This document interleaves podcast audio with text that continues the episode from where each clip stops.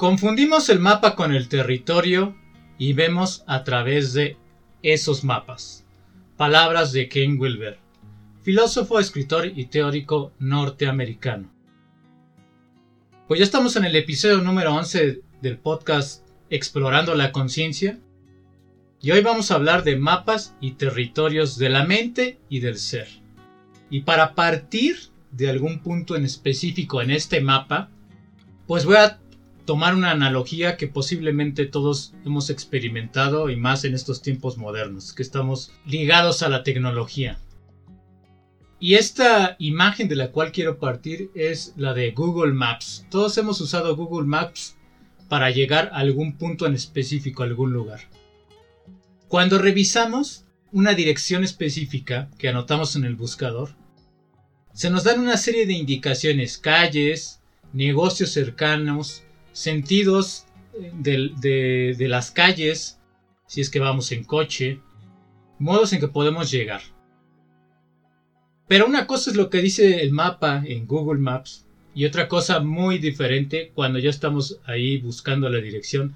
Resulta que el negocio que nos decían, pues ya no está ahí, ya no existe.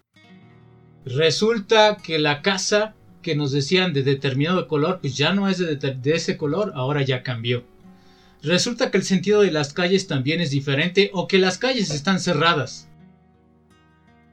Esto es precisamente lo que quiero ilustrar. Los mapas y los territorios son diferentes.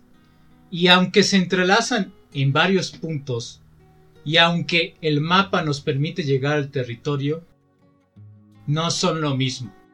No son lo mismo, pero son necesarios ambos, tanto para nuestra mente como para nuestro ser como personas. El mapa nos permite iniciar, nos permite acercarnos a ese territorio, a ese lugar al que queremos llegar.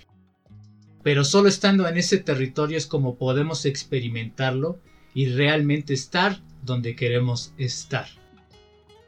Gracias a que esos territorios se exploran, se renuevan los mapas y esta es la imagen de la que quiero partir. Esto es lo que quiero retomar de la importancia de los mapas y los territorios. Los mapas son, pues, guías en nuestro camino. Y a su vez también son filtros, filtros para ver las cosas. Pero estos filtros pueden volverse prejuicios. Y ojo, no los prejuicios son malos en sí mismos.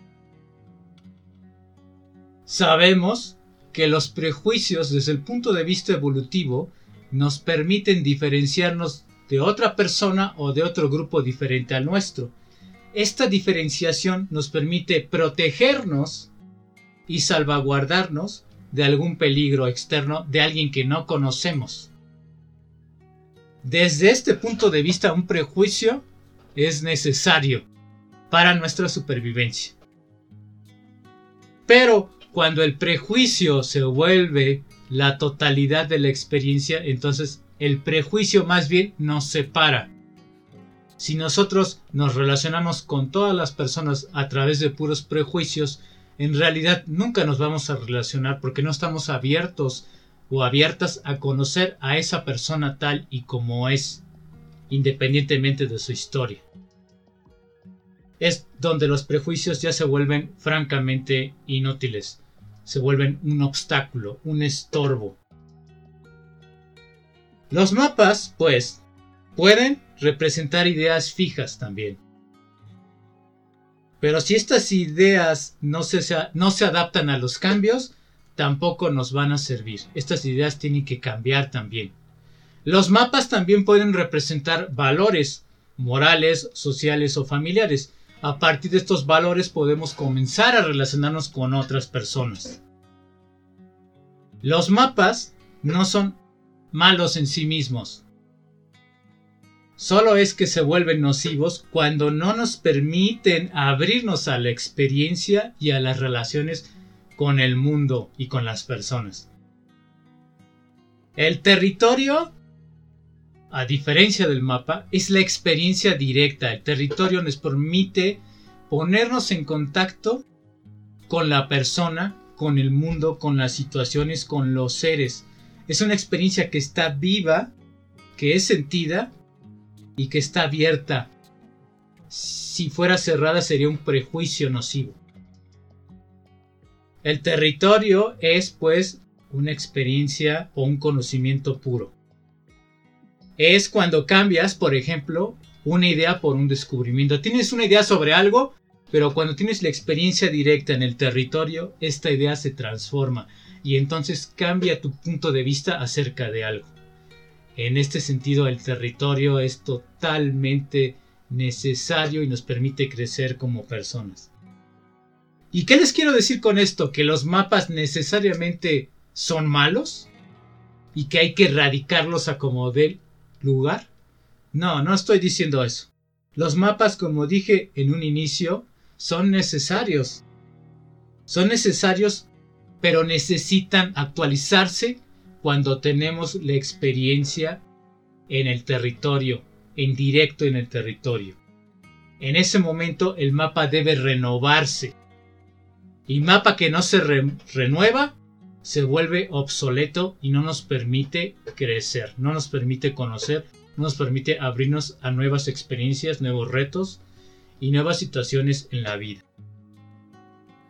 Algunos mapas pues no pierden su valor, permanecen a lo, largo de, de la vida.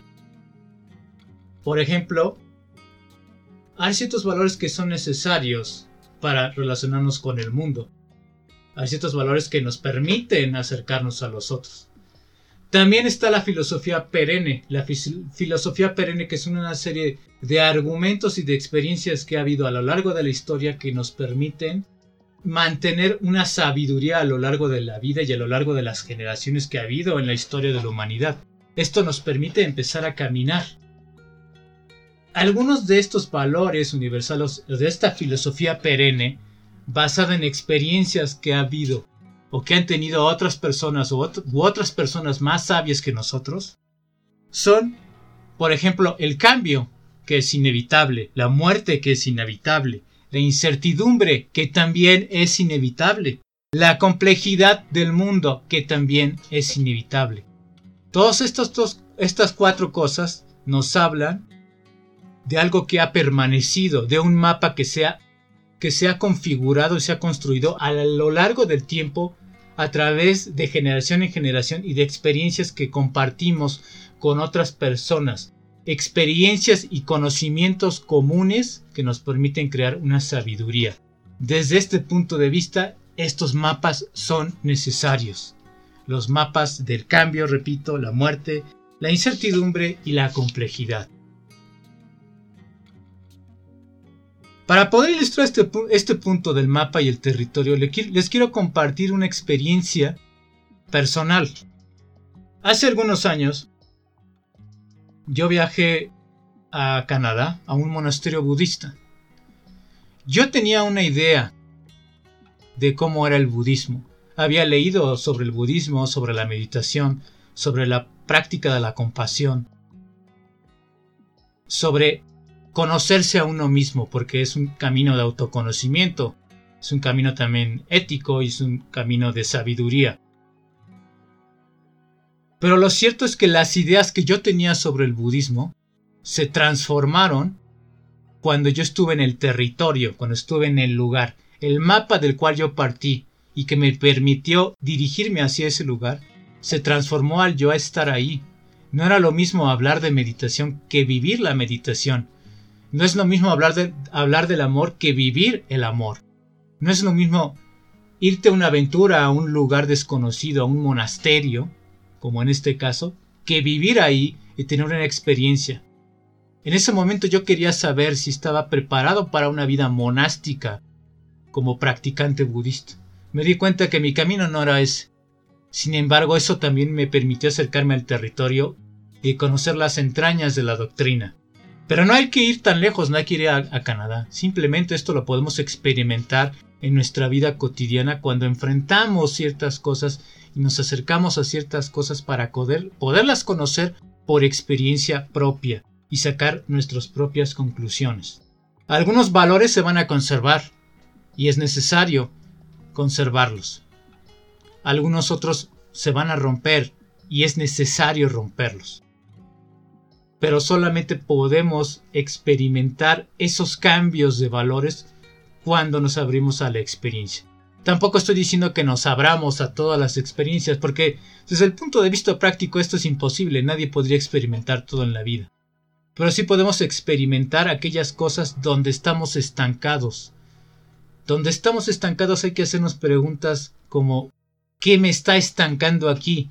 ¿Cómo me estoy relacionando con este estancamiento? ¿Qué me impide crecer en este estancamiento? ¿Qué me está diciendo de mí mismo? Porque quizá tenga que explorar el territorio para cambiar ese mapa obsoleto. Los mapas pueden manifestarse de distintas formas como valores, que ya lo mencioné, estructuras mentales o estructuras de comportamiento, prejuicios inflexibles, ideas fijas, modos de ser. Desde el punto de vista de la psicología, o para los que somos psicólogos, los mapas pueden ser representados por manuales, por diagnósticos o por libros, incluso por autores. Y esto nos podría impedir otro punto que voy a tocar en, lo siguiente, en los territorios. Porque una cosa es el manual y otra cosa es la persona. Una cosa es el diagnóstico y otra cosa es la persona. Los territorios son, o se pueden manifestar como cambios de paradigmas, transformaciones personales, conocimientos profundos, encuentros inesperados, cuando nos cae el 20, como decimos coloquialmente, cuando disfrutamos de algo sorpresivamente que no habíamos planeado. Cuando somos como somos sin prejuicios, cuando simplemente estamos ahí abiertos a la experiencia. Y regresando al punto de la psicología, es cuando aceptamos o nos aceptamos primero como personas y aceptamos nosotros como profesionales a la otra persona. Más allá del juicio, abrimos nuestras posibilidades y vamos más allá del diagnóstico, más allá de la etiqueta de persona. Es importante que el mapa solo sirva de referencia. Pero como también decía por ahí un autor norteamericano, hay que ir más allá del diagnóstico, porque el diagnóstico nos va a estorbar para conocer a la persona y su situación y su sufrimiento personal. En resumen, los mapas y los territorios se retroalimentan. Los mapas y los territorios son necesarios para nosotros como personas. Explorar nuevos territorios nos va a permitir dibujar nuevos mapas, tanto de la mente como del ser como personas. Pero si el filtro de mi, map, de mi mapa siempre está prendido y dirige toda actividad, todo es mapa, todo es un filtro, todo es un prejuicio, entonces no va a haber nuevos mapas, no se van a regenerar estos mapas, no se van a actualizar. Y entonces yo me voy a hacer obsoleto junto con mi mapa. Vámonos a los conscient tips de esta semana, de este episodio. El primero es, anoten en una lista una serie de aspectos donde personalmente sienten que no han avanzado o que simplemente están insatisfechos. Y luego intenta analizar cada uno de los elementos de esta lista de una manera curiosa, como preguntando, a ver qué está pasando aquí. Quiero saber qué, está fallando, por qué me siento insatisfecho. ¿Será la forma en que estoy viendo esto? ¿Será que lo que veo realmente es como lo ve, como lo estoy viendo o hay un filtro ahí?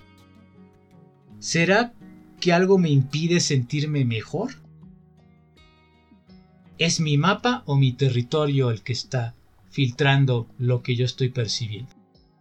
Y ojo aquí, siempre tenemos mapas. No podemos quitárnoslos, son necesarios. Pero repito, el asunto es cuando los mapas dirigen todo nuestro quehacer, toda nuestra búsqueda, toda nuestra exploración está dirigida por un mapa, entonces el mapa puede atraparnos y podemos nosotros no estar abiertos a la experiencia y a conocer realmente el territorio. El punto número 2, ya que analizamos esta lista de aspectos que nos mantienen insatisfechos, hay que renovar la mirada, hay que renovar el mapa. Hay que implicarnos en una nueva forma de enfrentar ese obstáculo o esa insatisfacción. Aquí hazte una pregunta, hagámonos esta pregunta. ¿Qué nuevos territorios necesitas para explorar y para actualizar tus mapas mentales? ¿Qué mapas sueles usar que ya están caducos? He actualizado mis formas de ver, de hacer, de conocer, de juzgar y de ser. O solo conozco y reafirmo esa única forma que tengo de ser, de hacer en mi persona. Es decir, reafirmo mi mapa una y otra vez desde mi mapa o reafirmo mi mapa desde la experiencia. Son cosas diferentes. El mapa me puede ayudar a acercarme a la experiencia y conforme a la experiencia y el territorio, confirmar que efectivamente mi mapa está siendo, está yendo por un buen camino. Pero si mi mapa está basado en otro mapa, pues puede estorbar francamente. Y esto ya depende de, de la complejidad de cada mapa. Porque como les decía, hay mapas que nos van a indicar un destino, nos van a indicar una forma de comportarnos, una manera de ser, una manera de conocernos como personas, que ha sido comprobado a lo largo de la historia de, de la humanidad. La idea es que nosotros lo comprobemos por nosotros mismos. Bueno, pues este fue el episodio del día de hoy. Yo soy su anfitrión Israel Aramburu Recuerden seguirme en sus redes, o en mis redes, mejor dicho. Darle un like a esto, compartir el material, dejarme comentarios en las redes. Y si quieren, pues ahí están los datos en la descripción de este episodio. Saludos.